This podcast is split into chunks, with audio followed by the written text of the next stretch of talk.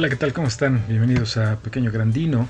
En esta ocasión, eh, bueno, permítanme conectar el micrófono para que se escuche un poco mejor. En esta ocasión estoy haciendo este episodio con video.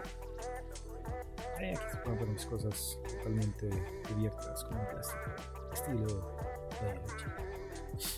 Mi tía lucha, tal vez. Uy, este mudar. Pues bienvenidos a este episodio. Vamos a ver qué tenemos el día de hoy para ustedes.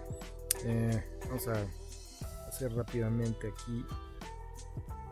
Déjenme sacar el. Entonces esta, este intento de primer eh, video podcast o podcast.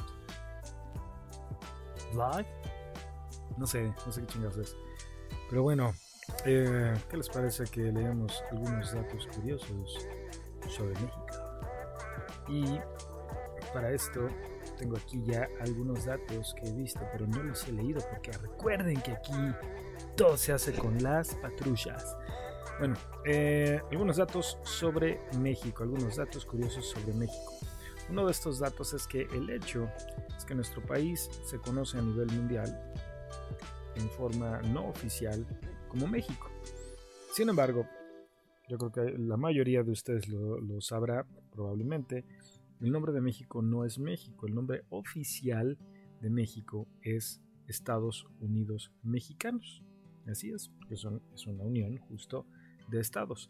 Así también como Estados Unidos de Norteamérica o de América, que es el nombre correcto, es también eh, una unión de estos estados. Bueno, eh, Tal vez ustedes no lo sepan, pero yo se los voy a decir. Algunos de los estados que conforman actualmente nuestro país, México, eh, fueron originalmente, eh, bueno, más bien nuestro país era originalmente un país más grande y algunos estados que ahora conforman los Estados Unidos de América, o Estados Unidos en forma coloquial, eh, formaron parte de México. O sea, México iba a ser un país aún más grande, pero esos, eh, esos estados que ahora forman parte de la Unión Americana formaban parte de México.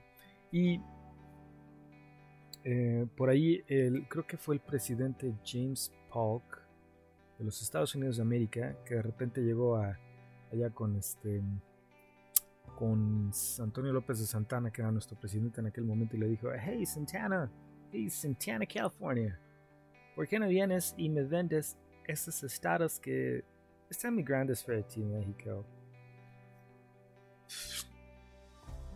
Ay, esta canija anda de un pedorro últimamente, y eso que nada más come croquetas y agua, pero anda de un pedorrín. Uf, uf. No huele, pero ¿cómo arden los ojos? Bueno, pues, como les digo, muchachos, em, resulta que James Polk le dijo a, Santana, este, hey Santana, véndeme esas estadas, están muy bonitas. Aguántame tantito. Voy a hacer una, una quick pausa que para ustedes será cuestión de un segundo. Listo, listo, ustedes perdonen, he regresado. Bueno, pues entonces... Eh, Resulta que James Polk y Antonio López de Santana, los presidentes de aquellos momentos de ambos territorios, eh, acordaron en algún momento que se iba a ceder territorio estadounidense y, aparte sí se le compró a México, pero por una suma ridícula, o sea, por nada. Eh, ahora, íbamos a ser realmente más grande. Eh, eh, México va a ser un territorio aún más grande.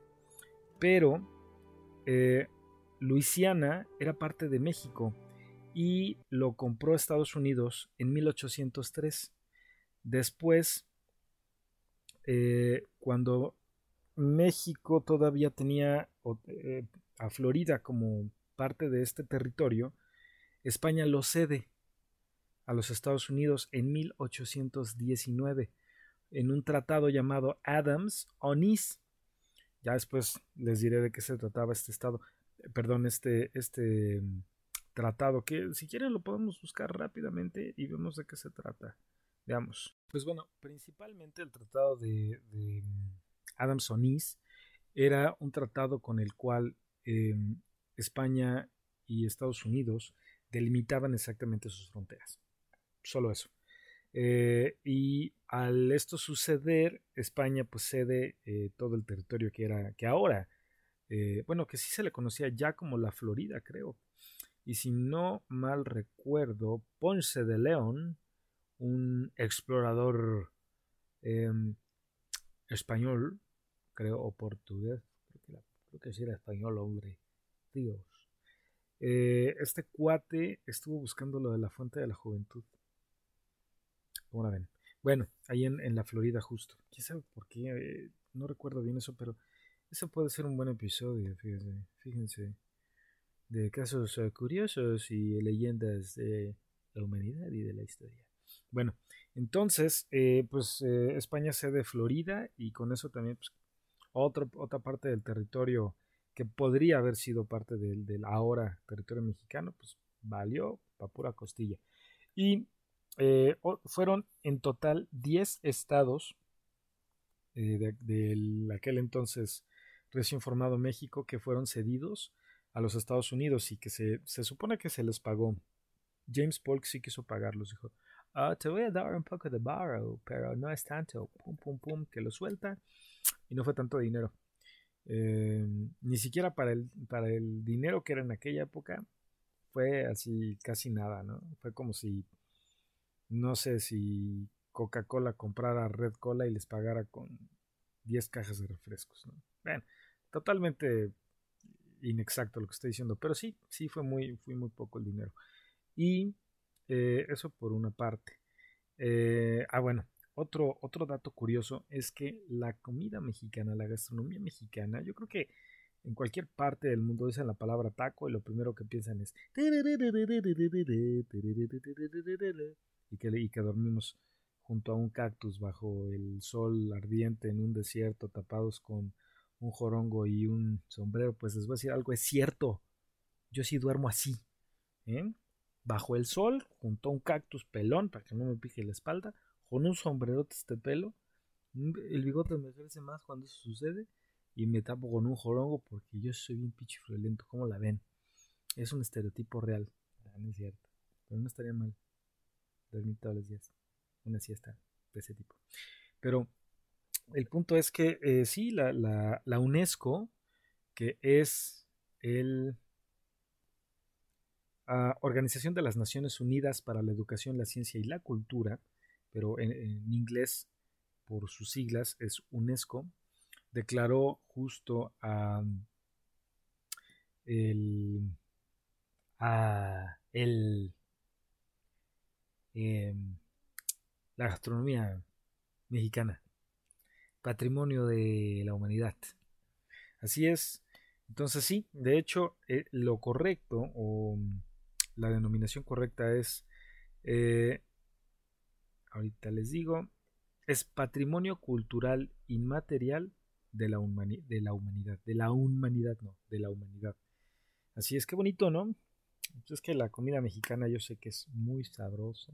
Llevo como dos semanas comiendo tacos, oiga, ya ni la friego. Pero bueno, eh, es, la verdad es que es bastante buena. Hay versiones que se hacen en muchos lados. Hace poquito vi una historia de un japonés que vino a México, aprendió a hacer tacos y se llevó esas recetas y ese conocimiento a Japón y puso un food truck de tacos. Y que son tacos muy buenos y tiene uno o dos socios mexicanos. ¿Cómo la ven? Muy bueno, muy emprendedor ese amigo japonés. Bien por ti, bien por llevar nuestra cultura a tu país. Y habla como Joaquín López Doriga. Bien, muy bien por llevar esa cultura a tu país, mi querido japonés. Y eh, por último, ahí no solamente existe. Esperen ustedes, por favor. Esperen ustedes, por favor. Así, no solamente existe una sola bandera eh, de México, eh, oficialmente están reconocidas cuatro banderas eh, en nuestra historia. Una de ellas es, o la, primera, la más La, que se conoce como la, como la primera fue el estandarte del cura Hidalgo de la Virgen de Guadalupe con la que se inicia con el grito de Dolores la guerra de independencia.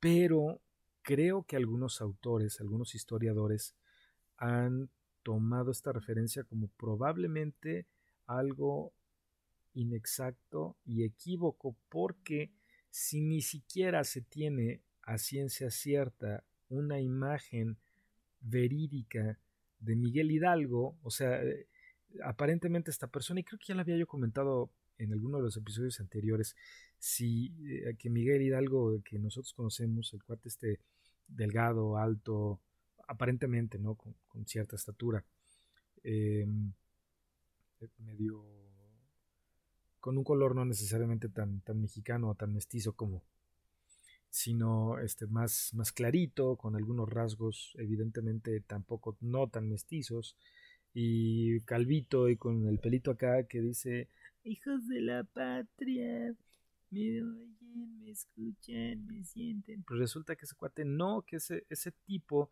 aparentemente, ese, o sea, ese, esa efigie que se utilizó eh, o con la que se representa al Miguel Hidalgo que nosotros conocemos, resulta que era un cuate que era amigo de von Humboldt, creo. Era como un botánico alemán o algo así, que le dijeron, a ver, ponte ese traje de cura y, y posa, porque necesitamos un Miguel Hidalgo. Bueno, pues entonces, aparentemente el Miguel Hidalgo real era una persona más o menos así, como yo. Eh, eh, tenía un chingo de hijos, también, que por cierto, también Miguel Hidalgo también se llamaba, entre sus múltiples nombres se llamaba Gregorio. Eh, era mi tocallito. Y entonces, bueno, este estandarte, así como existen em, datos eh, totalmente equivocados de, Miguel Hidalgo y que no se sabe exactamente si, el Miguel Hidalgo que nosotros conocemos es el Miguel Hidalgo real, eh, pues tampoco se puede comprobar que efectivamente el estandarte fue utilizado como la primera bandera. Sin embargo, está reconocida oficialmente por el gobierno mexicano como la primera bandera de México. La segunda fue en el año de 1826, me parece, 1821, y es con el México ya independizado, Agustín de Iturbide, acuérdense que Pequeño Grandino les gusta, dar un poquito de datos, ¿no? A veces medio sacados de la, de la manguera, bueno, de, no, de la manga, de la manga, de la manguera no, porque si no tendría que ser, ya eso no está bien este, para em, que ustedes aprendan un poco. Recuerden aquellas, aquellas lecciones que tomamos mientras estábamos en la primaria y te decían, oyes, ¿hice la tarea? No. Salud. Mm. Un cafecito.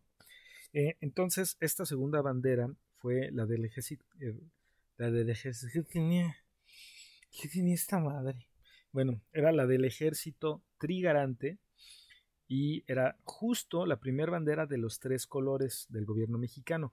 Eh, algunos textos dicen que sí, probablemente es la primera y ahí es cuando eliminan justo el estandarte de Miguel Hidalgo. Esta bandera, además de tener los tres colores, también tenía la imagen del águila encima del nopal junto a la corona del imperio y su escudo. La tercera bandera oficial mexicana fue la de Maximiliano I, cuando Francia quiso imponer su imperio también aquí en México.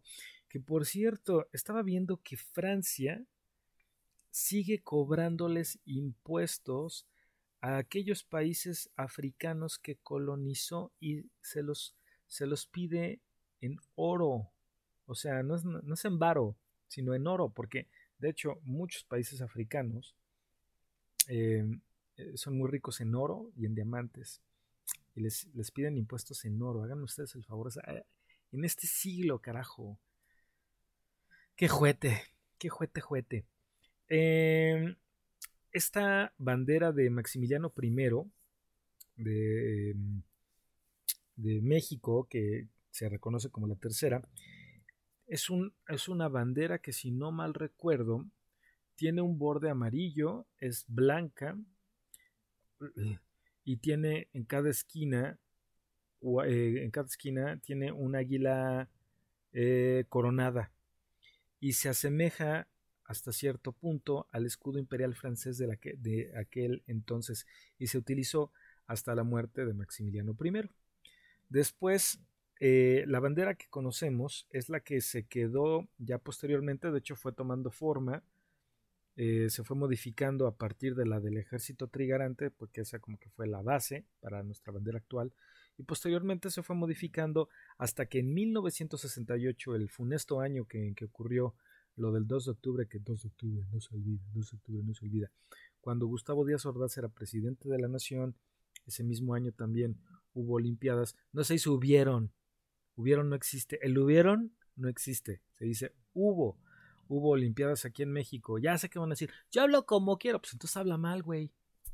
Bueno, entonces, eh, eh, esta bandera, la, que es reconocida en 1968, pues tiene los tres colores, rojo, blanco y verde, el águila parada sobre el nopal y devorando a la serpiente, ¿no?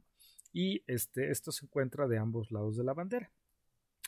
Eh, pues ya con esto terminamos este bonito video episodio. Espero que les haya gustado ver esta cara asquerosa y horrible, con esta calidad terrible, porque estoy haciendo este experimento con la camarita de la, laptop.